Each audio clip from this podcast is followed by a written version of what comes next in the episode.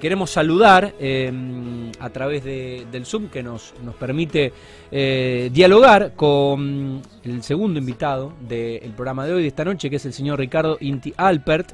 Eh, bueno, Ricardo es desarrollador de, Galea, pero además, bueno, es coordinador de consultora tecnopolítica y nos atiende desde Buenos Aires eh, en otra fase, con otra restricción y otra realidad, de, mm, en este caso. Así que bueno, le agradecemos su tiempo y ya lo saludamos. Estamos en vivo. Ricardo, bueno, eh, te conozco de la tele, de haberte visto en, otras entrevistas, no había tenido la posibilidad de dialogar contigo. Eh, y bueno, es un gusto también agradecerle a, a Diego Gindín de Galea que nos allanó el camino para poder contactarte. ¿Cómo estás? Buenas noches. ¿Qué tal? Buenas noches, ¿cómo les va? Les mando un gran abrazo y nada, empecemos a charlar. Lo que más les agradezco es la canción de, apertura, que es una de mis favoritas. Ah, mirá, mirá, mirá, mirá qué, qué justo y qué casualidad.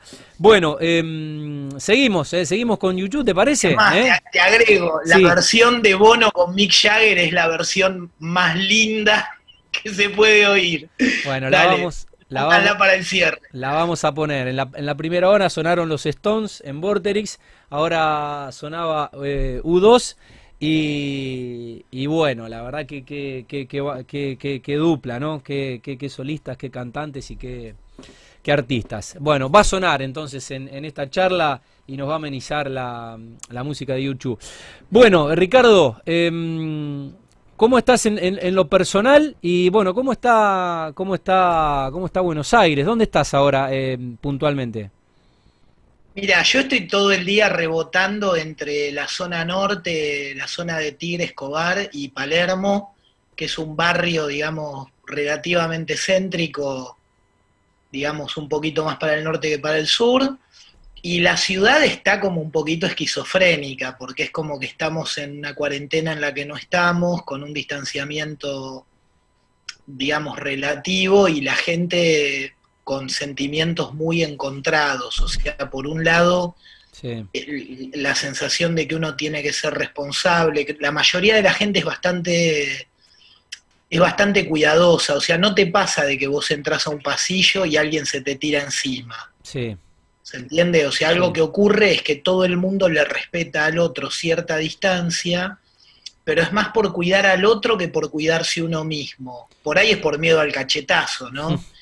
Pero lo que te das cuenta es que la gente perdió en gran medida el temor de los primeros 60 días, en los que estábamos todos aterrorizados viendo las imágenes por ahí de la televisión italiana, española, esas imágenes de Ecuador o de Nueva York, tan tristes y que nos tenían a todos como muy realmente convencidos de que por ahí lo que venía era una hecatombe para la humanidad.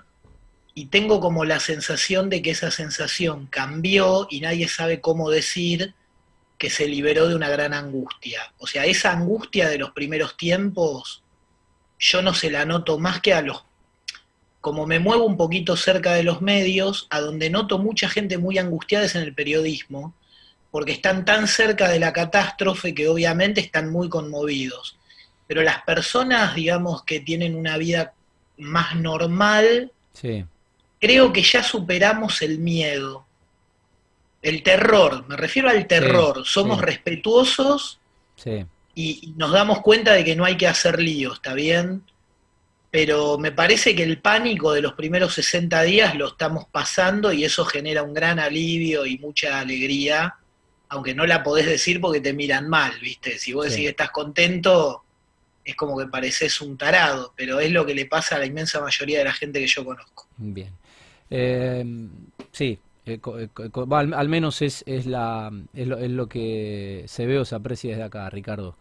Eh, bueno, la construcción, el, rubro de la construcción y el real estate, quizás con bastantes más restricciones en, en Buenos Aires durante más tiempo, que lo que es eh, acá nuestra, nuestra ciudad y nuestra provincia. Acá es como que se pudo volver antes y rápido, pero bueno, ustedes me parece que viven otra realidad allí con, lo que es el, trabajo.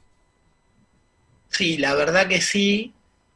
Eh, nosotros tenemos acá muchas dificultades porque, bueno, hubo una presión muy fuerte por parar, solamente siguieron las obras de más de 6.000 metros, obras de infraestructura, eh, obras de demolición, digamos, muy poquitas cosas, el conurbano bonaerense tiene también esta cosa como esquizofrénica, ¿no? De que por un lado vos tenés el albañil, el cuentapropista, que no, no logra digerir que lo dejen sin laburar y van a laburar igual, y las pymes, la mayoría de las empresas chiquitas, con mucho, mucho descalabro, eh, mucho despido negociado por el miedo a la inflación, la gente que tiene, digamos, el seguro de desempleo natural de la industria de la construcción, prefirió arreglar e irse eh, y cobrar, digamos, sus, fondos indemnizatorios completos antes de que se desvaloricen que otra cosa y hubo una pérdida de puestos de laburo fuertísima. Seamos sinceros, ningún desarrollador deja de morfar porque no labura dos meses, porque somos todas personas que, tenemos, digamos, un, un patrimonio jugado permanentemente en lo que hacemos y por lo tanto el momento en el que dejas de laburar no dejas de comer pero la angustia de los trabajadores que viven del salario es muy fuerte y la tensión de, digamos, de todas las organizaciones es altísima. Si hay un nivel de desconcierto bastante importante y, punto. Y las noticias que hay respecto del presunto rebote todavía no son operaciones, ni permisos de obra, ni, ni reinicios de obra. Eso es lo que está pasando a mí, desde, la mirada que tengo yo, digamos, lo que percibo. Muy bien. Em, Ricardo, bueno, metamos eh, un, poco en, charla eh, por lo que te, convoqué. La verdad que eh, yo no estaba al tanto y desconocía este proyecto de un millón de viviendas urgentes. Y mm, quisiera que lo, compartas con, nuestros teleoyentes y cómo fue que, que surgió. Un proyecto que creo tiene ya unos cuatro años desde que bueno lo, lo, empezaron a, cranear.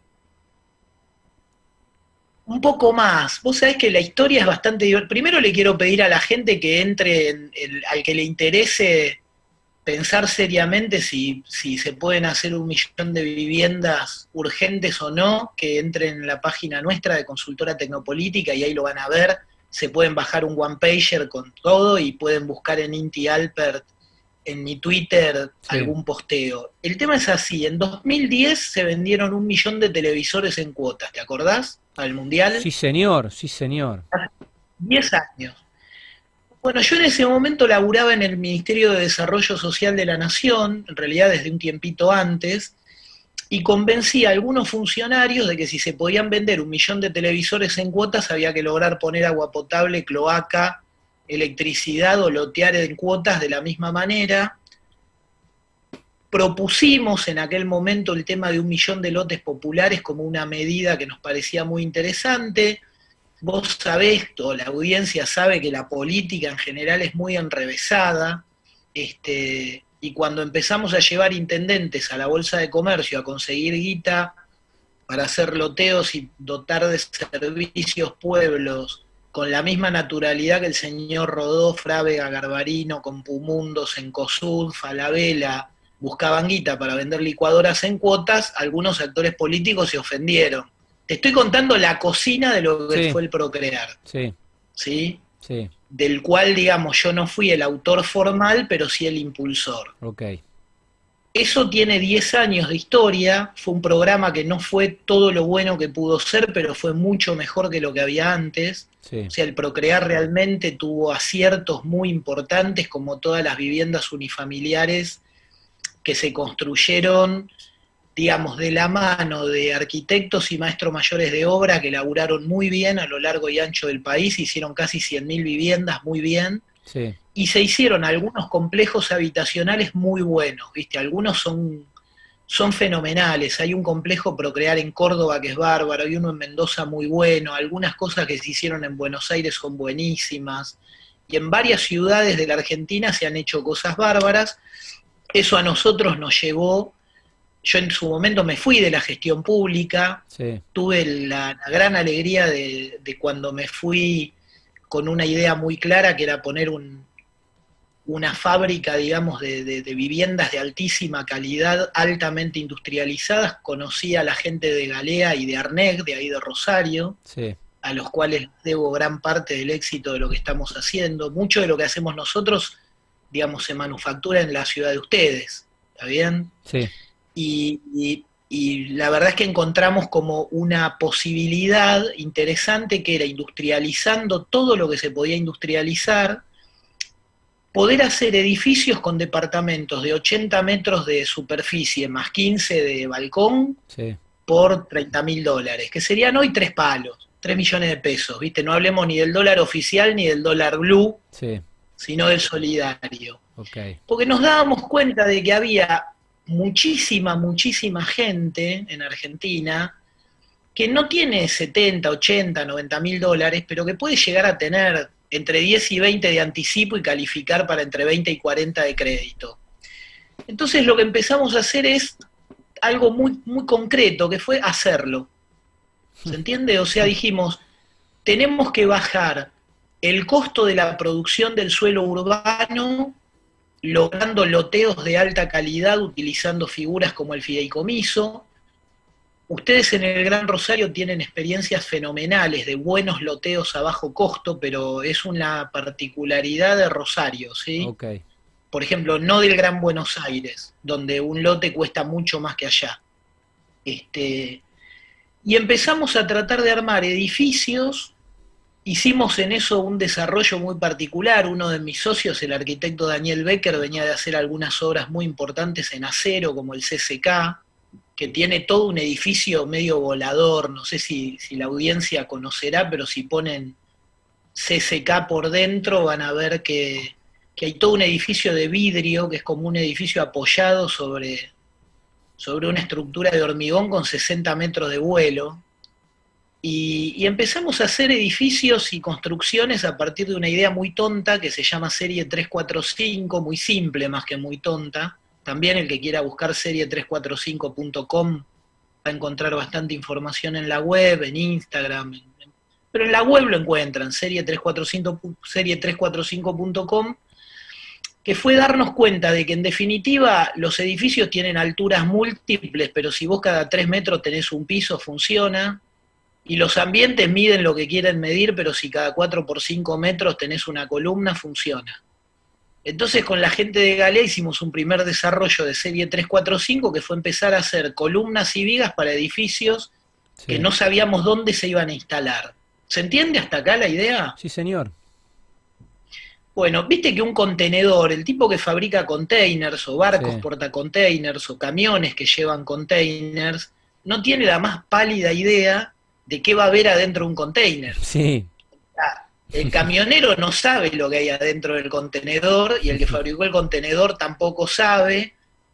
El que lleva un barco o el que lleva un Zampi no tiene la menor idea. Entonces nosotros empezamos a hacer algo que no hacía nadie, que era fabricar edificios que no sabíamos a dónde iban a estar, pero que no eran edificios provisorios, móviles, no eran cabinitas. ¿Se entiende? Empezamos a hacer estructuras de acero que tuvieran la misma calidad constructiva y de fabricación y de insumos. Nos ayudó mucho la gente de Gerdau, que estuvieron muy bien, atendieron muchos aspectos del proyecto, y nos dimos cuenta de que podíamos bajar violentamente los costos de la construcción de media densidad. Nuestra serie es una serie que te propone hacer una casa que por más que la hagas de planta baja, se banca arriba dos pisos más y un techo verde y equipado. Y nos empezó a ir bien, digamos, al punto tal de que si ustedes pasan por ahí por el camino de, la circunvalación, digamos, yendo, digamos, dejando el City Center y doblando a la izquierda, y pasan por la planta de Arneg, que es la que hace tal vez la mejor panelería térmica de Argentina, o uno de los dos mejores, van a ver inclusive algún modelo nuestro que está ahí expuesto de cuando estábamos haciendo laboratorio juntos. Eh, y lo que empezamos a lograr fue bajar violentamente el costo de la producción de vivienda con una idea simple, que acá hay un desafío para la audiencia y tal vez para ustedes, porque no a todo el mundo le gustan las finanzas y el mercado de capitales, Pero hay una realidad, muchachos, que es que hoy en Argentina lo único que sobra es plata. ¿Está bien? En el mercado de capitales argentino hay 2,5 billones de pesos, o sea, 2.500.000, un millón de veces, que nadie pide porque nadie sabe para qué usarlo. ¿Eso se entiende como idea? Sí, sí, Ricardo. así como hay un mercado, no sé, en Buenos Aires la carne se va a comprar al mercado de Liniers y la verdura al mercado de Abasto. Supongo que ustedes allá deben tener un mercado que centraliza las cosas. Acá en Guarnes, que es una calle muy conocida, está todo el mercado de las partes de automotores. Sí, señor. En la calle 25 de Mayo y Sarmiento, que es a tres cuadras de la Casa de Gobierno de la Rosada para el lado de Corrientes, está el mercado de capitales, que es el Club de la Guita en ese club de la guita es donde se fondeaban Frávega, Garbarino, Rodó, Compumundo, Falabella, Sencosud para vender licuadoras en cuotas. ¿Qué fue lo que hicimos nosotros trabajando con un montón de actores del mercado de capitales? Decir qué tenemos que hacer para que ese crédito de 3 millones de pesos lo pueda tomar cualquier trabajador de la salud, cualquier docente, cualquier trabajador de fuerza de seguridad, cualquier empleado de cualquier trabajo formal que haya en la Argentina. Y lo que estamos posicionando ahora es una idea clara que es que Argentina tiene que hacer mil emprendimientos de mil departamentos, dejarse de joder y ponerse en marcha. Suena raro, ¿no? Está bueno y es muy interesante. Em, ahora, eh, después de la, tanda, eh, Ricardo, te quiero preguntar un poco el objetivo, el, problema, la solución integral, cómo serían las etapas de ejecución, eh, bueno, información, el proyecto urbano, el financiamiento. Poné, tanda y lo vemos, dale, vamos tema por tema. Tirámelo y hacemos un ping-pong cortito tema por dale, Nos queda media hora más, nos queda la tanda de y media y nos queda la última media hora del programa para, bueno, profundizar un poco eh, todas estas cuestiones, ¿no? El tiempo, la organización, el impacto social y las metas que tienen desde, bueno, este proyectazo que es un millón de viviendas urgentes, cada familia un hogar. Seguimos en Mundo Construcción, estamos en vivo, eh, vamos hasta las 10 de la noche.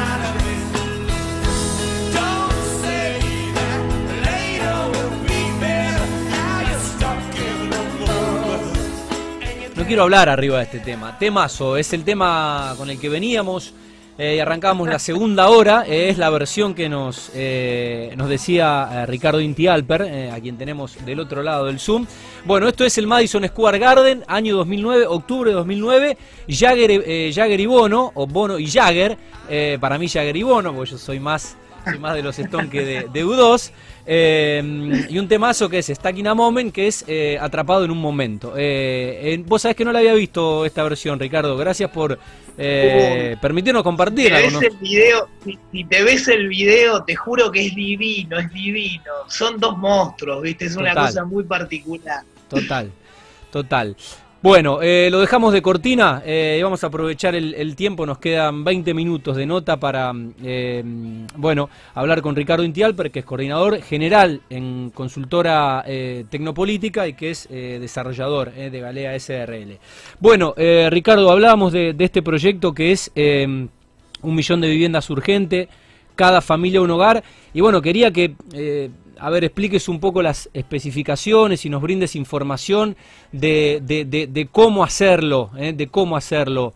Eh, el, por qué ya creo que lo explicaste, el por qué y cómo surgió la idea, pero bueno, eh, ¿cómo podría desarrollarse todo esto? El, el, cómo tiene que ver con lo siguiente. Nosotros hoy estamos poniendo una tecnología que, digamos que, vos para que esto pueda ocurrir tenés que hacer tres cosas, ¿sí? Acceder al mercado de capitales para tener guita a costo mayorista, o sea, UVA más 4 a UVA más 6, digamos, digámoslo en claro, las personas tienen que poder recibir un crédito para su casa y pagarlo en bolsa de cemento y por cada mil bolsas devolver, no sé, 1060 y terminó. Digamos, mil bolsas no pueden costar más de 60 al año, ¿se entiende? De intereses, si no la cosa no camina. O sea, estamos buscando la variante sofisticada del crédito en bolsa de cemento que funcionó siempre, que funciona bien y que le dio techo y laburo a un montón de personas y lindas operaciones a un montón de desarrolladores. Entonces vos necesitas, por un lado, llegar al mercado de capitales a pedir guita en serio, ¿entendés? A que te la presten de verdad. La única manera de que te la presten de verdad es que la gente la pueda pagar. Para que la gente la pueda pagar tenés que acceder al suelo de una manera económica o relativamente económica. Por lo tanto, lo que decimos es un modelo de producción de suelo urbano parecido al que tienen muchos de los desarrolladores de ahí del Gran Rosario. Hace un rato yo escuché ahí en un clip publicitario que mencionaban a Pablo Cofano y sus desarrollos, muy amigo nuestro. Sí. Digamos, ese es el, el, primer canal, ¿no? La gente tiene que acceder a un lote de calidad. Los lotes no pueden ser una porquería, tienen que ser buenos o nada, o no funciona. Una vez que eso funciona, lo que tenés que hacer es armar paquetitos de 100 personas porque vos no vas al mercado de capitales a buscar menos de 3 millones de dólares. O sea, no te escuchan, no te abren la puerta. ¿Se entiende? O sea, para, para ir a Sarmiento y 25 de mayo, tocar pito y que alguien te, diga subir por el ascensor al piso que corresponde, no podés ir a pedir este, una licuadora fiada. Tenés que ir a buscar tres palos verdes, si no, no están ponele que tres palos solidarios, como decía antes, ¿no? O sea, tres millones de pesos por tres, por 300 millones de pesos te atienden. Entonces, para que vos puedas hacer una vivienda de alta calidad, que se banque el mercado de capitales, que se instale en un lindo barrio, que permita, que el reglamento lo apruebe, que la municipalidad te dé los pelpas para que vos puedas tener un crédito ordenado, había que industrializar. Entonces, ¿cuál es el punto? Organizar grupos de gente que quieran hacer urbanizaciones buenas colectivamente mediante cualquiera de las figuras que sirven. ¿Se entiende? Sirve el fideicomiso, sirve la sociedad, este, sirve la cooperativa para hacerse del suelo. Yo creo que lo que más sirve es el buen desarrollador.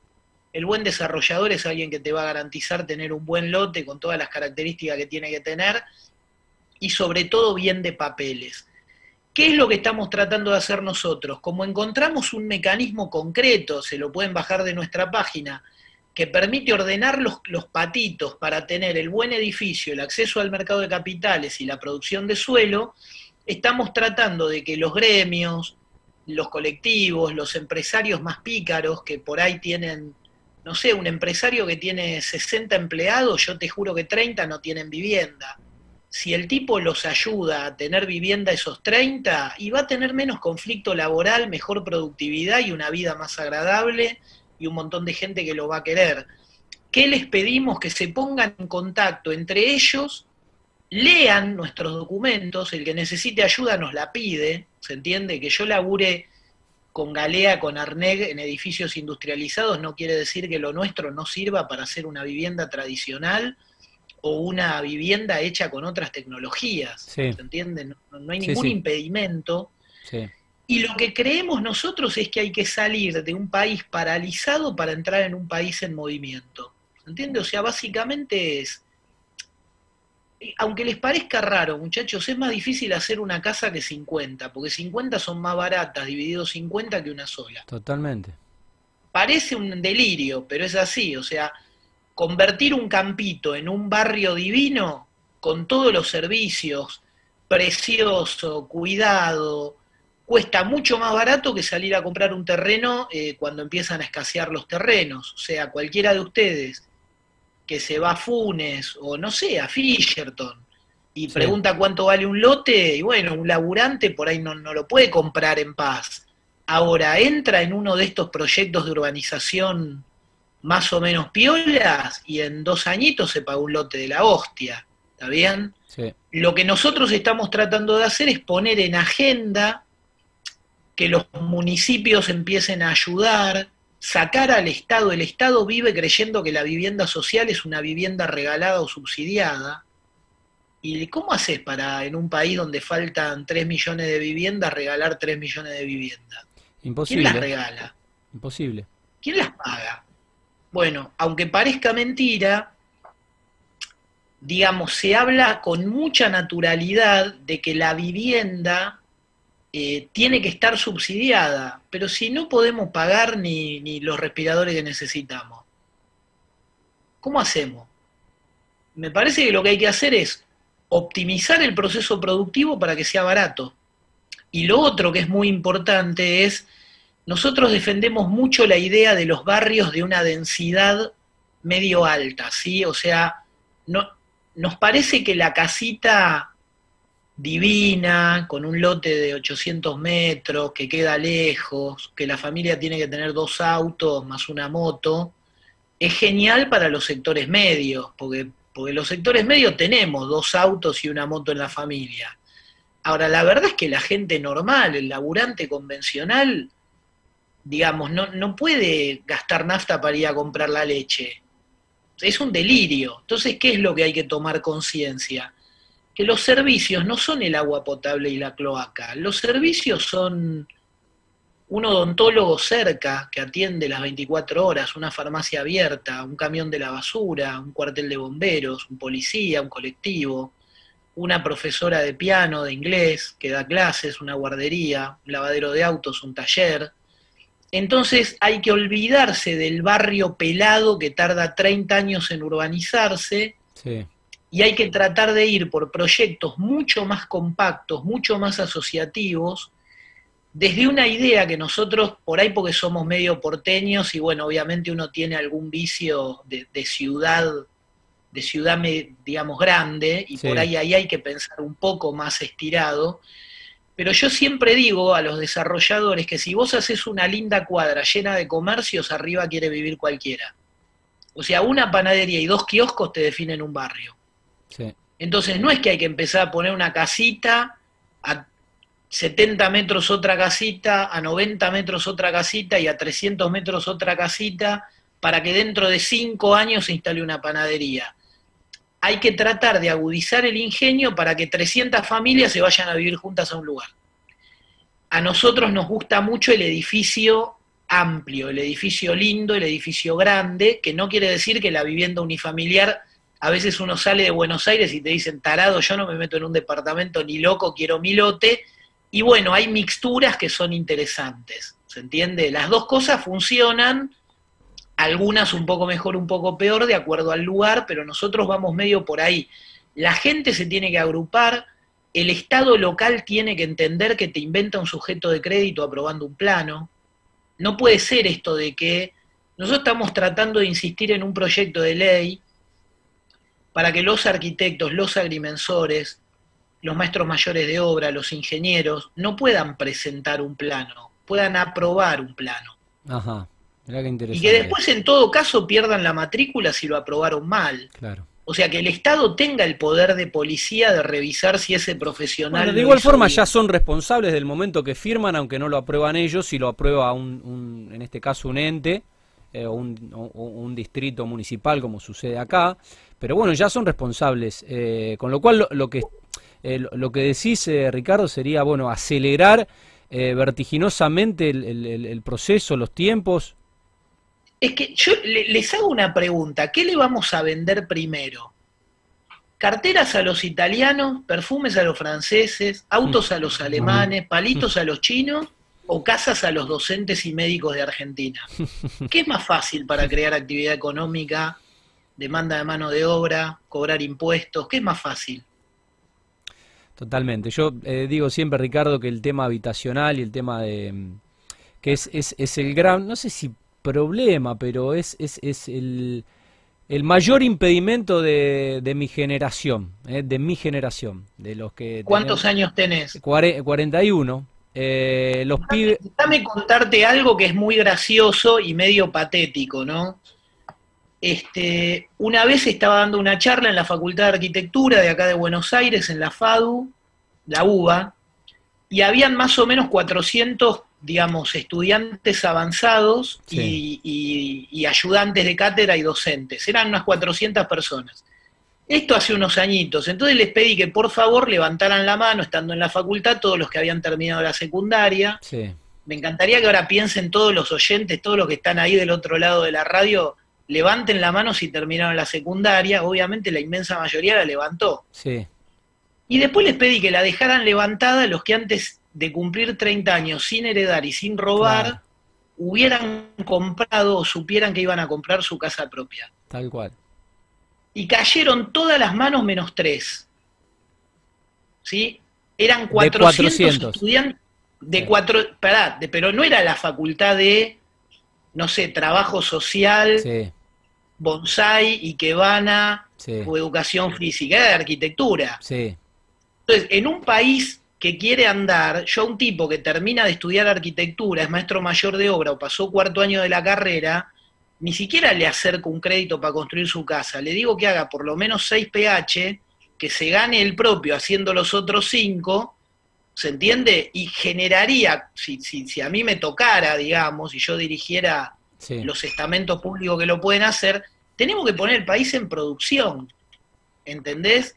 ¿Qué ocurre? Hay veces en los cuales los grandes desarrolladores, los tipos más probados, los más eficaces, claramente se orientan a los proyectos de alta rentabilidad, que es lógico, porque por ahí, digamos, vos tardás a veces, yo no, conozco el Gran Rosario en profundidad. En la provincia de Buenos Aires, aprobar un plano para convertir un campito en un barrio, hmm. y te puede llevar cuatro años, cinco años. ¿Qué pasa? Mientras vos no lo tenés aprobado, no tenés sujeto de crédito. ¿Se entiende? Solo te lo puede comprar el que tiene la guita o el que vos le bancás que te la deba. Pero no la puede pedir formalmente. Entonces, lo que nosotros estamos viendo es que hay que buscar un consenso para armar la revolución urbana que necesitamos. Y en eso lo que hay que entender es que mercado de capitales, acceso al suelo, industrialización de la vivienda y media densidad son los ejes. Eso es lo que creemos nosotros. Por ahí hay otra gente que cree en otra cosa, pero nosotros creemos en eso. Está muy bien. Eh, la verdad que es, es, un proyectazo. Eh, por momento te escucho y digo, eh, porque es la típica frase que uno a veces siente que nació en el país equivocado. No sé si te ha, te ha pasado, no es una frase, a ver, no quiero ser pesimista. Eh, de la misma forma que eh, el país tiene muy buenas leyes, el tema es que después no se cumplen. Y esta es una gran idea, eh, Ricardo, y bueno, queríamos compartirla obviamente con, con nuestros teleoyentes.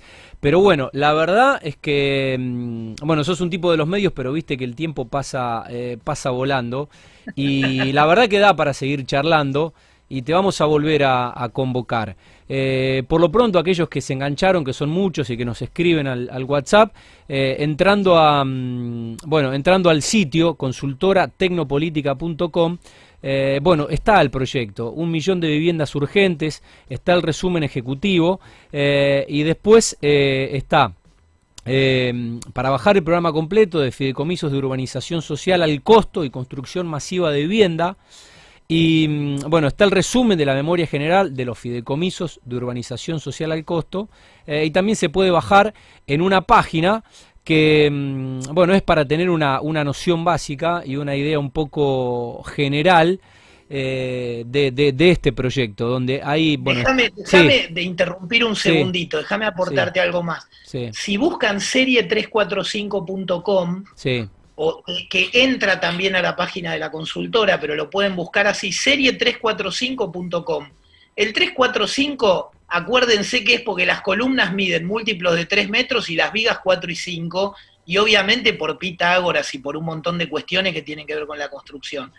Pero el punto es este, ahí van a ver que algunas de las tres de las empresas más grandes que nosotros nucleamos son de la provincia de Santa Fe, dos de Rosario, ¿sí? Galea, Arnel y Mosconi Muebles, que es de Cañada de Gómez. Vos sabés que me están. Y la verdad que déjenme felicitar a la provincia esa, porque en serio ustedes tienen un corazón productivo muy particular y tal vez se piensan normales, pero no son normales. O sea, son bastante especiales los rosarinos, en el mejor sentido de la palabra, ¿sí? Eh, está bueno esto que nos decís. Está bueno el respeto de muchos. Está bueno esto que nos decís, con, eh, eh, visto desde afuera, porque bueno, eh, está esta, esta, esta anécdota que desde el único lugar desde donde no se ve la Torre Eiffel en París es desde adentro de la Torre Eiffel. Está bueno esto que nos decís. y, vos sabés que Rosario tiene esto y me están escribiendo ahora en vivo, Ricardo, y le, mando un gran abrazo a, mm, al amigo, a Rubén Llenás. Em, pero bueno, me están escribiendo de la Cámara de la Construcción para que lo presentes en la Cámara de la Construcción este, este proyecto que, que, estás contando. Sería un placer realmente. Y yo les quería agradecer muchísimo difundirlo y difundirlo con la onda que le ponen. Y démonos cuenta de algo, gente, que es que tenemos, nos tenemos que dar el gusto de hacer un país que dé placer vivir. No puede ser que Rosario, digamos, no, no le pueda dar a su gente un espacio digno. Ustedes joda joda tienen una ministra que salió de por ahí. Sí, señor. Este, por lo tanto, hay que colaborar en que el momento es un momento sano y bueno. Este, el hecho de que, de que el país haya madurado, que hay una necesidad de tener un ministerio específico del área, no es joda. Por supuesto que va a costar encontrar los consensos, las iniciativas, pero me parece que todos los que nos gusta esto, lo que tenemos que ver es que crear, crear riqueza estructural está bien. Punto. ¿Se entiende? O sea, está bien producir metros cuadrados agradables, saludables, bonitos, le hace bien a todo el mundo. Y bueno, nada, ustedes que en este sentido, digamos, comunican permanentemente estas cosas, déjense felicitar porque lo hacen muy bien. Muchas gracias, Ricardo. Eh, has sido muy generoso con tu tiempo y bueno, con estos conceptos. Mira, tengo eh, un bebestible de la gente de Cataluña Vinos y Sabores eh, en sus dos locales. Ahí Eva Perón en Fisherton, 7812, y en Urquiza, 1701, que es el centro. Si, vos decís que si yo se lo doy, a, em, ayer estuve con Diego Gindín, vos decís que si yo se lo doy a, Diego, este vino llega a Buenos Aires, te lo puedo hacer llegar, porque un globo o un rapi no te lo va a llevar. Por ahí Diego te lo lleva. placer. Te aclaro que es un placer ir a tomarlo a Rosario en cuanto la cuarentena lo permita, así que si me lo dejan guardado ahí, lo descorchamos juntos. Lo dejamos en crianza, eh, lo dejamos ahí estacionar.